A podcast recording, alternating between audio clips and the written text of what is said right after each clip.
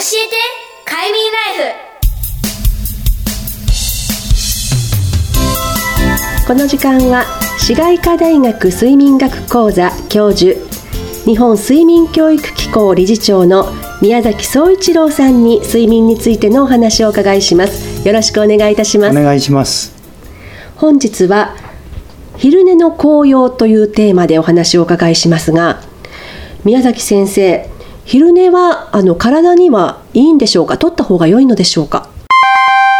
はい。今ピンポンが鳴ったように、はい、昼寝は健康にいい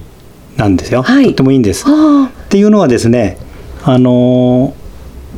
三島さんは昼寝はどうどうしてますか？昼眠くないですか？お昼食べると眠たくなってしまいますね。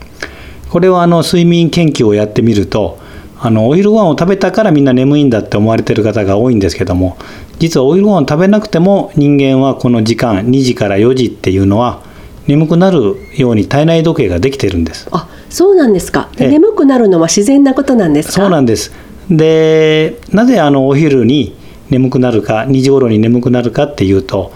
あの人間は昔アフリカで生まれたって言ってますねアフリカで森から草原出たって言われてますけども、うん、その頃にだから草原2時頃って言ったら外気温が一番高いでしょ、はい、だからそういう時に動くと体に消耗しますから、うん、それできっと体内時計がその頃は日陰で休んで、うん、でまた夕方4時5時から元気に働くっていう。まあ、そういう時計のために昼寝をするっていうのは実は体に合った機能なんです、はい、じゃあ眠いのを我慢せずに昼寝はした方が良いんですそうなんです。そこであのコーヒーを飲んだりして、眠気を去ろうとするのは逆効果でたとえ10分でもいいから、まあ、あの年齢によって昼寝の時間違いますよ、ええ、まあ、一応目安としては55歳以下なら20分以内。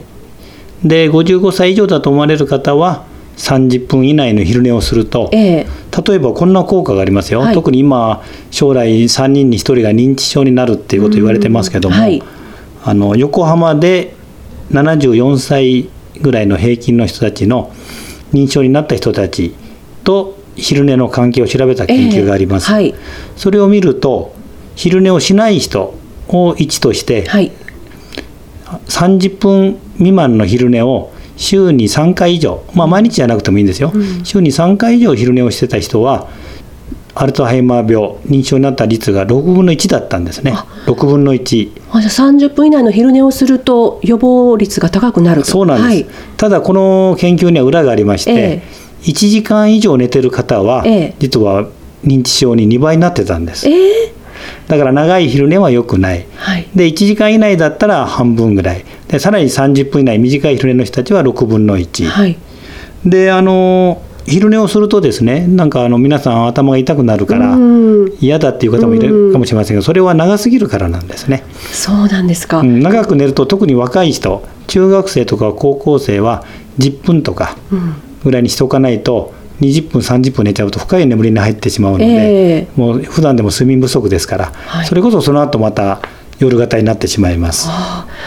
まあ、あともう一つ足りなければ午前10時頃にもですね、えー、まあ、短い昼寝を何回かに分けて取る。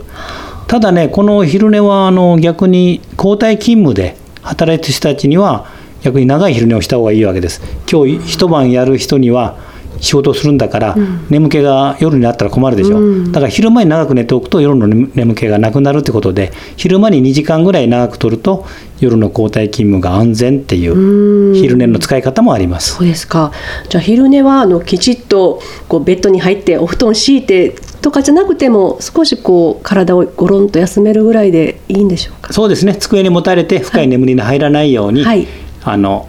することが大切です。そうですか。はい。じゃあ昼寝は健康には良いと。そしてでもあまり長時間ではなくって年齢にはよるけれども30分以内の眠りが、まあ、良いということですね。そうです。はい。わかりました。本日は睡眠についてのお話でした。宮崎先生ありがとうございました